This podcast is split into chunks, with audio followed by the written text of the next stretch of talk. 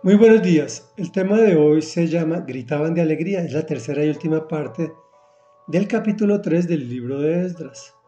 En contexto, después de una gran decadencia de Judá, por la cual fueron esclavizados, y al pasar 70 años el Señor los liberó.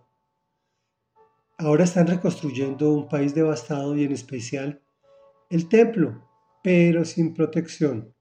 Y dice así, cuando los constructores echaron cimientos del templo del Señor, llegaron los sacerdotes con sus vestimentas sagradas y sus trompetas, junto con los levitas, descendientes de Asaf, con sus platillos para alabar al Señor, según lo establecido por David, rey de Israel.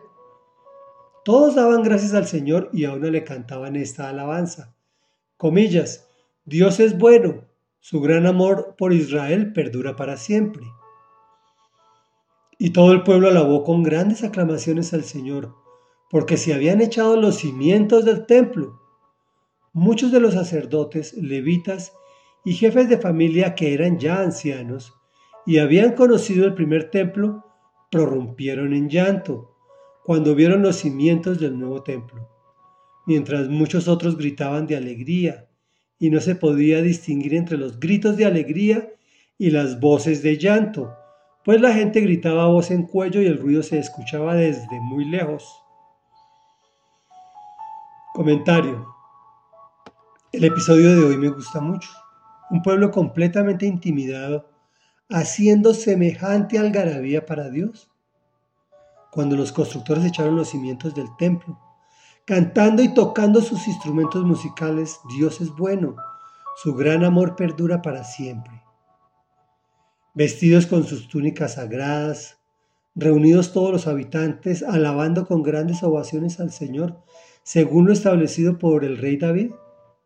Y aquí lo importante del tema es que el pueblo está siendo obediente a lo establecido por el Señor. Y eso es lo que Él quiere de nosotros. La palabra dice que no les importó hacer tanto ruido, que se escuchara hasta muy lejos. Y es lo que más me gusta del relato.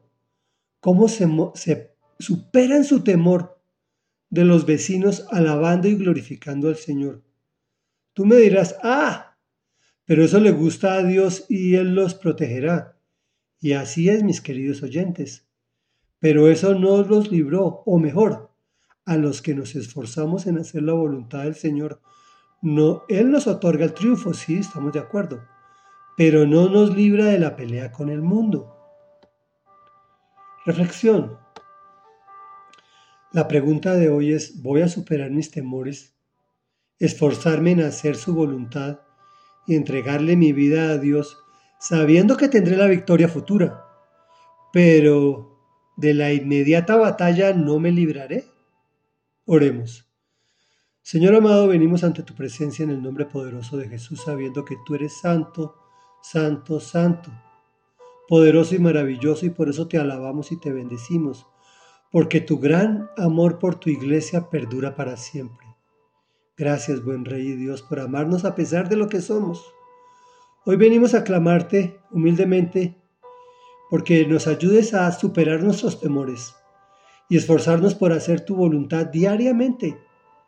Entregarte nuestra vida, Señor, con, con la conciencia de que la victoria ya es tuya. Tú ya la ganaste en la cruz del Calvario. Pero mi responsabilidad inmediata es enfrentar la batalla que se viene. Y eso lo haré en el nombre poderoso de Jesús y en el poder del Espíritu Santo, si tú a bien así lo tienes. Amén y amén.